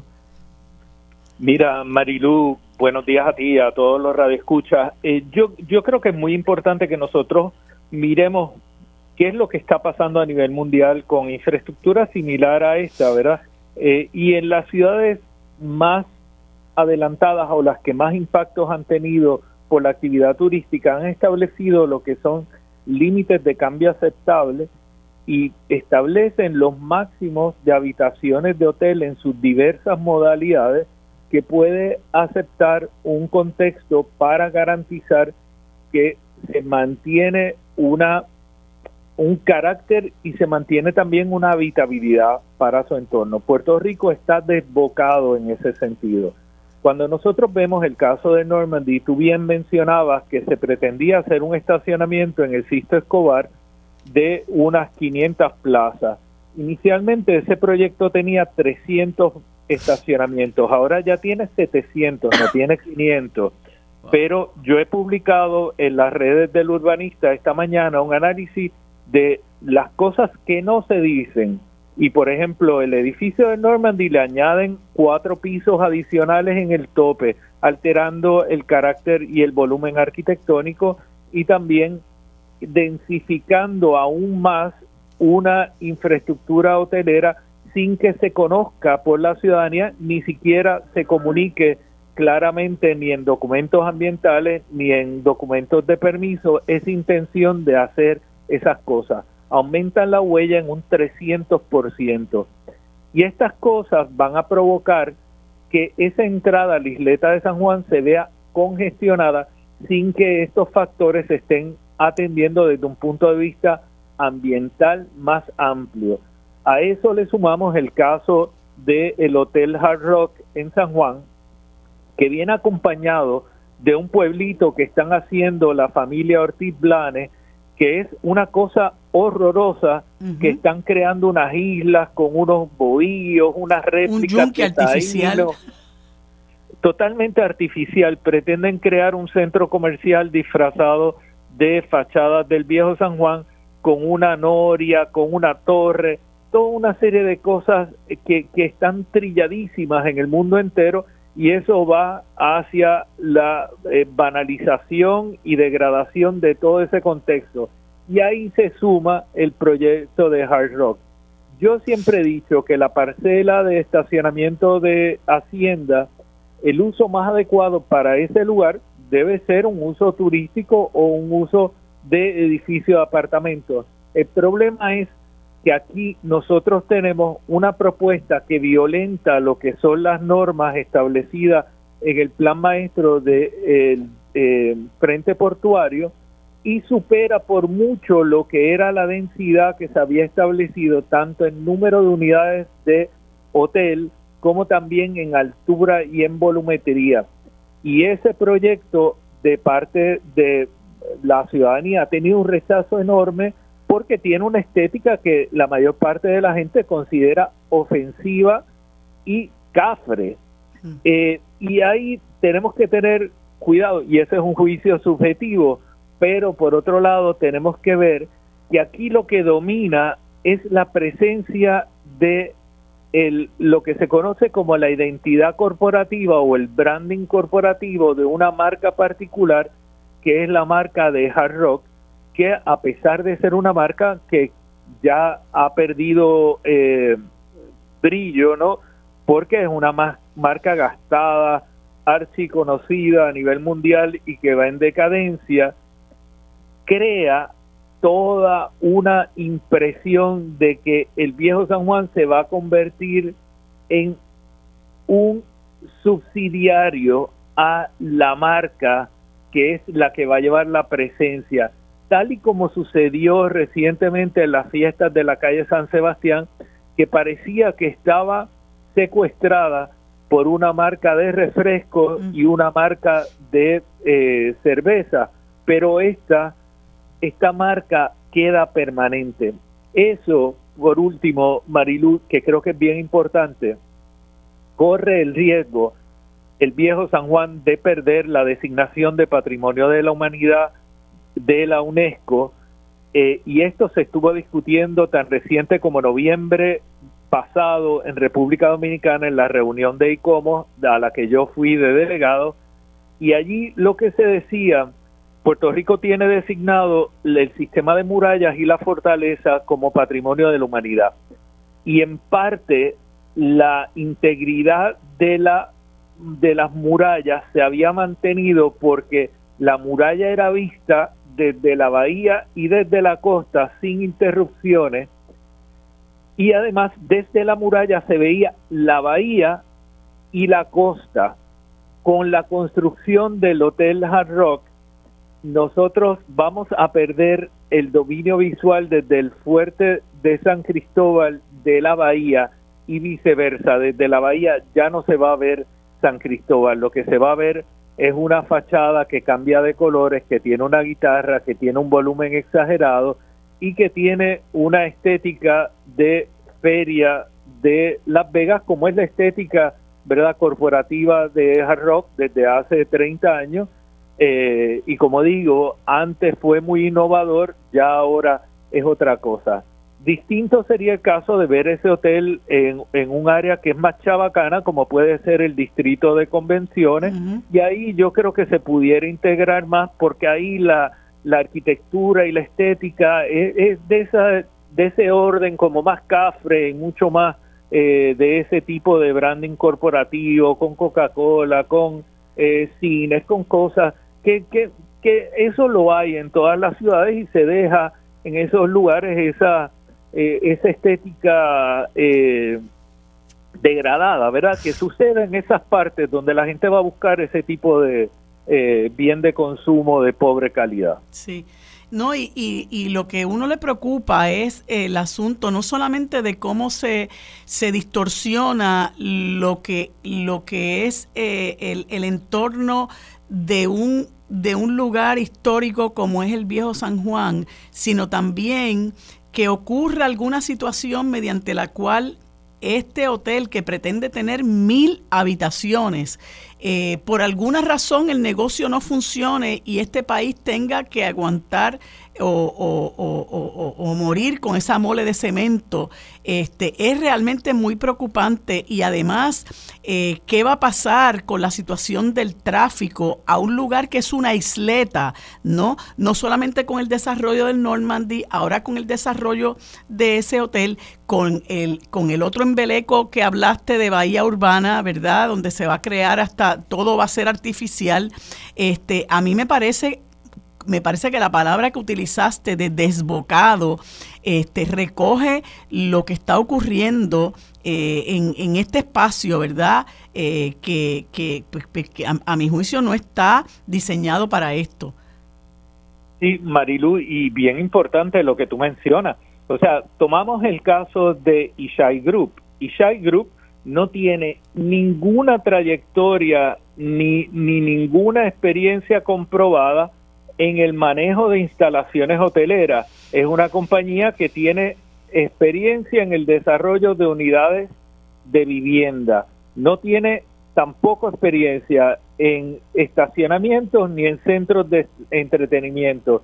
Y se le está dando todo esto sin tener la garantía de que tiene la capacidad, la solvencia económica, la capacidad administrativa, y, y, nosotros tenemos el deseo de que haga todas esas cosas en este lugar, que son factores importantes.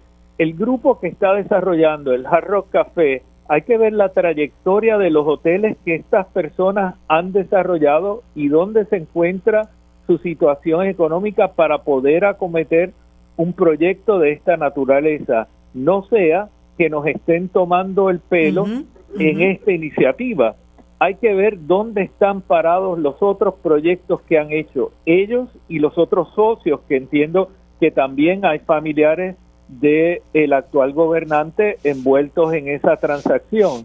Pues nosotros tenemos que analizar estas cosas porque es lo responsable que tenemos que hacer y más allá de eso, desde el punto de vista de planificación, hay que mirar lo que son los límites de cambio el viejo San Juan se está despoblando rápidamente y todo espacio se está ocupando por un alquiler a corto plazo o una habitación de hotel. Esto se puede venir abajo en su totalidad y nosotros perder cosas que son de mucho valor y que nos han dado mucho prestigio como la designación de la UNESCO. Pues yo creo que es, es, un, es un tema que tenemos que seguir tratando. Igualmente quisiera ver si la próxima semana, Pedro, podemos conversar sobre el asunto del reglamento conjunto. Hoy hay una, una, una eh, columna que escribe eh, el presidente de la Junta de Planificación. Me parece que esto es importantísimo que lo sigamos hablando y ver que, cuál es el derrotero que sigue este reglamento. Te agradezco, como siempre, Pedro, tu disponibilidad para estar eh, en esta conversación que es tan interesante y que es un tema que nos atañe a todos. Amigos, hemos terminado por hoy el programa Sobre la Mesa. Nos vemos y nos escuchamos mañana. Gracias por su sintonía. Lo próximo es Mili Méndez en Dígame la Verdad.